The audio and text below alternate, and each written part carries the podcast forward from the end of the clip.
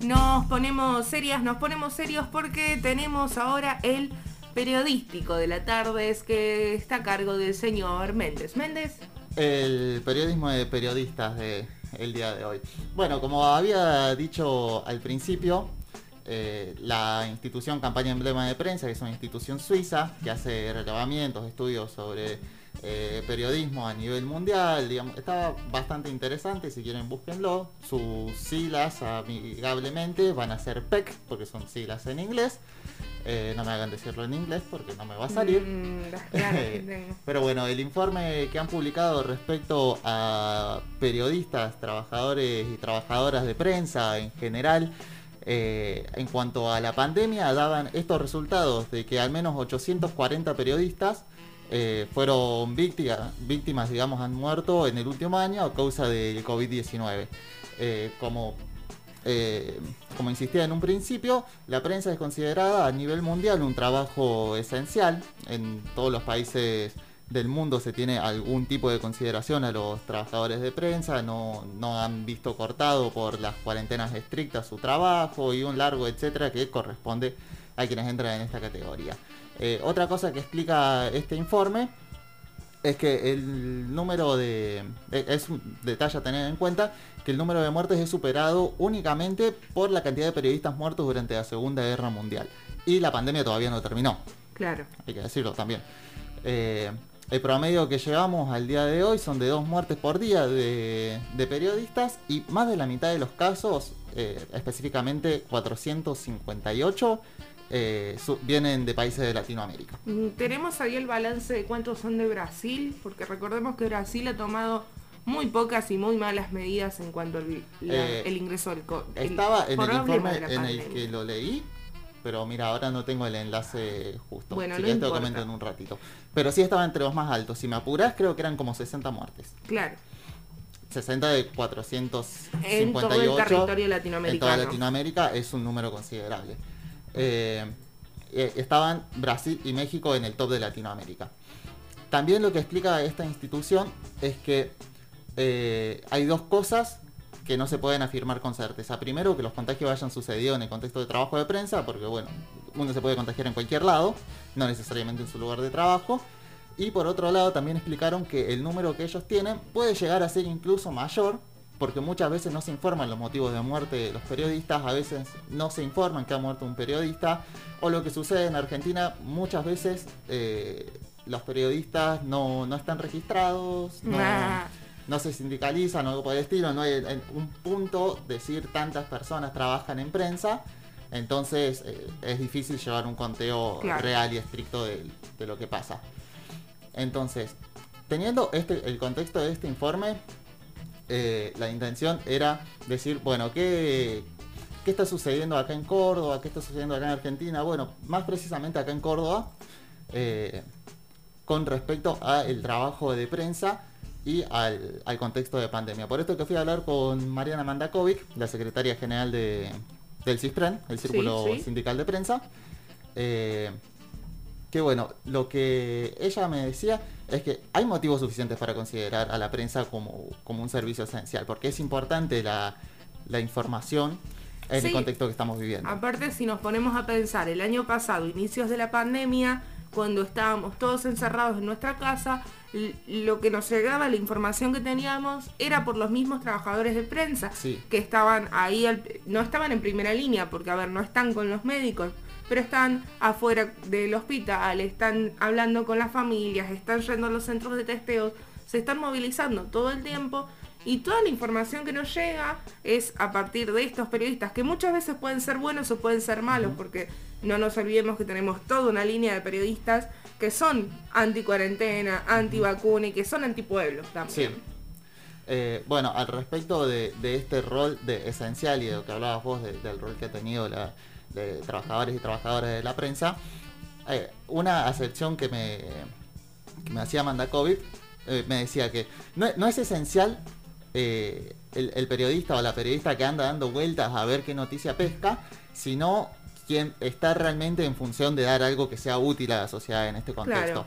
¿Por qué decía esto? Porque hay mucho periodismo amarillista, sobre todo, bueno, vamos a decir, TN, por ejemplo, ha hecho informes mandando a periodistas al medio de las unidades SUTI para mostrar morbosamente cómo trabajan los médicos, cómo están las personas en terapia intensiva, intubadas, acomodadas en pasillos, un montón de cosas, que son completamente irrelevantes para el funcionamiento de la sociedad.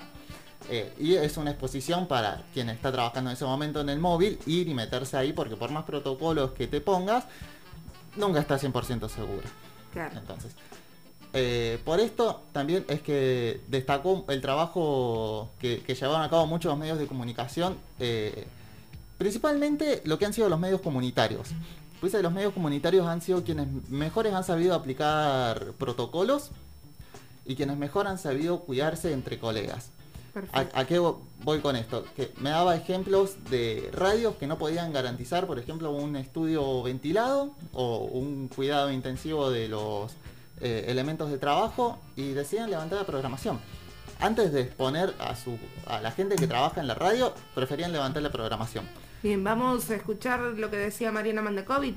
Sí, eh, lo primero que vamos a escuchar es un relevamiento que, que, yo le preguntaba al respecto de las muertes eh, por COVID precisamente acá en Córdoba. ¿Por qué? Porque el informe este dice que en Argentina hubo una sola muerte y que fue de un corresponsal.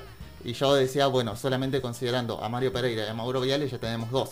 Claro. Entonces, a ver, ¿cuán, eh, ¿cómo es el, qué relevamiento tiene el CISPREN, al menos en Córdoba? Y lo que me decía era que habían nueve fallecimientos. Ahora voy a ampliar un poco más, pero esto me decía. En Córdoba, eh, yo tengo computados, este, contándolo a Mario, que no sería lo ideal, porque no lo considero periodista, sino... Un trabajador de medios, al menos. Sí, sí dueño de medios, en todo caso, porque tenía sus buenos intereses. Eh, hubo dos en Villa María, eh, hubo dos en Río Cuarto y acá, eh, bueno, sí, cinco, en Córdoba. Cinco en Córdoba. Cinco con seguridad. Podría decirte seis, pero no estaría corroborando un algún caso que no sé si fue, no sé si fue por otra causa que no sea coronavirus. Este, bueno, ahí lo decía, lo decía Mariana, dos fallecimientos en Villa María, dos en Río Cuarto, cinco en Córdoba.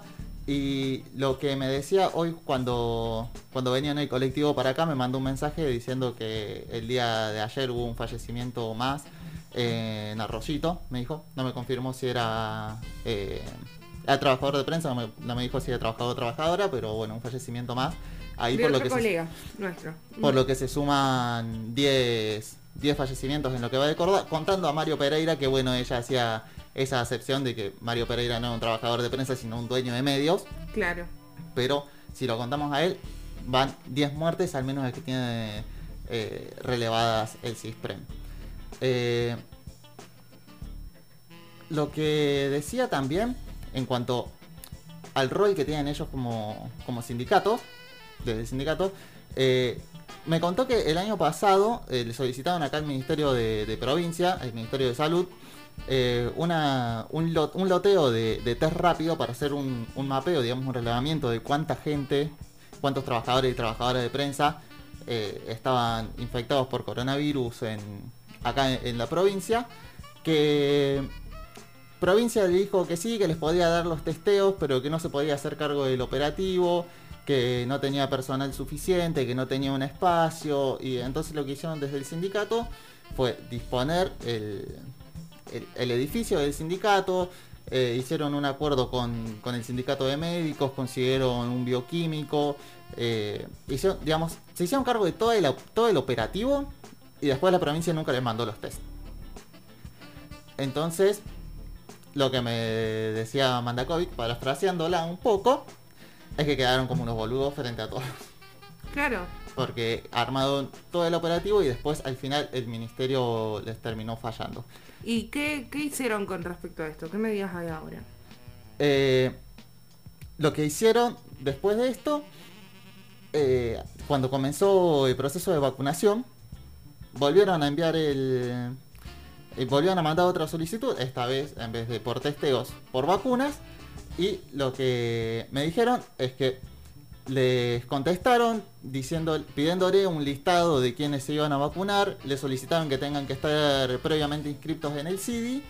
Eh, entonces están repasando, están haciendo el conteo, se están asegurando de que todas las personas estén inscritas en el CIDI, pero que lo están haciendo como tranqui, con claro, si ya me dijiste una vuelta que me ibas a mandar algo y no me lo mandaste, ¿qué posibilidades tengo ahora de confiar en vos? Claro, lo que me dijo es que en el fondo no tienen esperanza de que, de que esto suceda.